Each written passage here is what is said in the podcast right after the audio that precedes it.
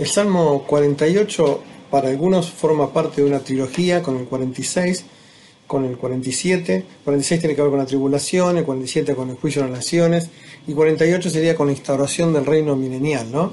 Eh, así que tiene obviamente también una visión histórica con el tema de Sennacherib, pero si lo miramos con esa visión profética, como hemos hecho con los últimos salmos, vamos a leer primero que dice que grande es Jehová y digno de ser en gran manera alabado en la ciudad de nuestro Dios, en su monte santo. La primera referencia es a la grandeza de nuestro Dios. Y Deuteronomio capítulo 10 decía que Él es el objeto de la alabanza del pueblo y ha hecho contigo cosas grandes y terribles, porque las obras de Dios manifiestan la grandeza de Dios. Job 33.12 dice que Job es más grande que los hombres. Y Salmo 95 dice que es rey sobre todos los dioses, y aún si los hubiera, obviamente que son vanidades, ¿no? Y por esa grandeza es digno y merece ser alabado de la misma manera que Él lo es, en, por eso dice que lo debemos alabar en gran manera. ¿Y dónde? Donde Él decidió manifestarse, en la ciudad santa, en el monte santo. Esta, en el segundo versículo nos habla de un poco de esto, ¿no? Y fíjense que dice, hermosa provincia, el gozo de toda la tierra.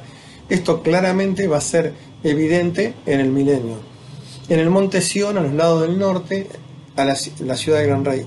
la frase a los lados del norte tiene referencia a que los dioses cananeos decían siempre que a los lados del norte sentaban su trono. Esto se ve en Isaías 14, cuando Satanás dice que él también iba a levantar su trono a los lados del norte.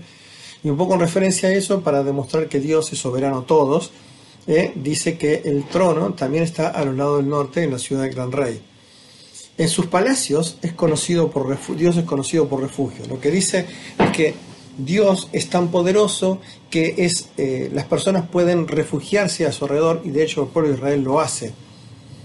Versículos 4 y 5 nos muestran esto, ¿no? Dice, porque aquí los reyes de la tierra se reunieron, pasaron todos, viéndola allí, se maravillaron, se turbaron, se apresuraron a oír. La referencia es que las naciones intentaron agredir a Israel, que la rodearon, obviamente, pero dice, viéndola ellos así, ¿cómo? Con Dios en medio de ella, se turbaron, se asustaron y se fueron huyendo. Y la figura que usa el salmista es como la mujer con dolores de parto, ¿no? Ese dolor que le aparece de repente, que la doblega. Después, versículo 7 dice, con viento solano quiebra las naves de Tarsis. Y esto es hermoso porque las naves de Tarsis eran las más grandes de aquella época, las más poderosas, las que más marineros tenían, ¿sí? Y sin embargo dice que Dios solamente con la naturaleza, con el control del viento, puede hacer que estas naves poderosas sean destruidas. Versículo 8. Dice, como lo oímos, así lo, así lo hemos visto. En la ciudad de Jehová de los ejércitos, la ciudad de nuestro Dios, la firmará para siempre. Es hermosa esta frase, porque observen lo que dice. Como lo oímos, así lo hemos visto. Ellos escucharon de la boca de sus padres lo que Dios había hecho y ellos vieron manifestado también la realidad. O también podemos decir, las profecías decían algo y ellos lo vieron manifestado. ¿Dónde lo vieron? En la ciudad de Dios, que Dios y la frase dice, la ciudad de nuestro Dios. O sea, como Jerusalén es su ciudad y Él lo prometió, Dios la va a cuidar eternamente. Ahora, frente a esta grandeza, hasta la protección de Dios, el salmista dice, vamos a reflexionar y lo primero que dice, nos acordamos de tu misericordia en medio de tu templo. Lo que él dice es que cuando va a la presencia de Dios en el templo, lo primero que le llena el alma es la misericordia de Dios porque sabe que si no fuera por esa misericordia, él no podría estar en ese lugar y mucho menos la ciudad estaría protegida como lo estaba. Versículo 10 dice, conforme a tu nombre, oh Dios, es tu lor hasta los fines de la tierra. Y acá lo que está diciendo es que el nombre de Dios significa la persona de Dios. Entonces dice, tan sublime como tu nombre, como tu persona eres, así la alabanza tiene que salir, surgir desde los fines de la tierra.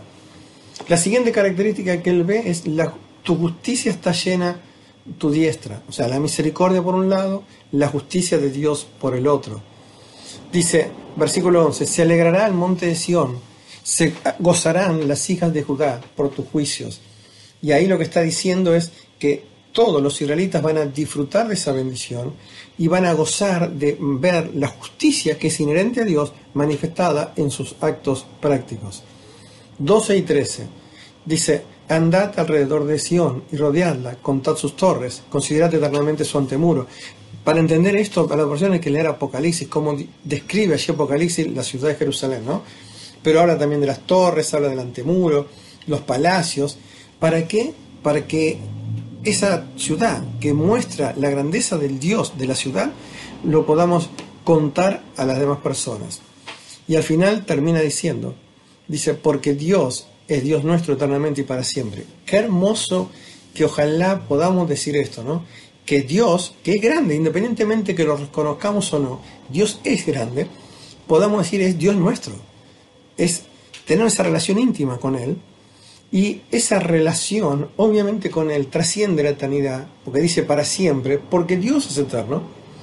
Y cuando uno piensa desde ese lugar, dice, sí, bueno, pero yo no soy eterno, yo soy finito, yo, mis días terminan en un día establecido por Dios. Pero acá no dice eso, dice que aquellos que establecen esta relación con Dios, dice, Él odiará aún más allá de la muerte. Qué hermoso es confiar en un Dios como este, ¿sí? Amén. Salmo 48.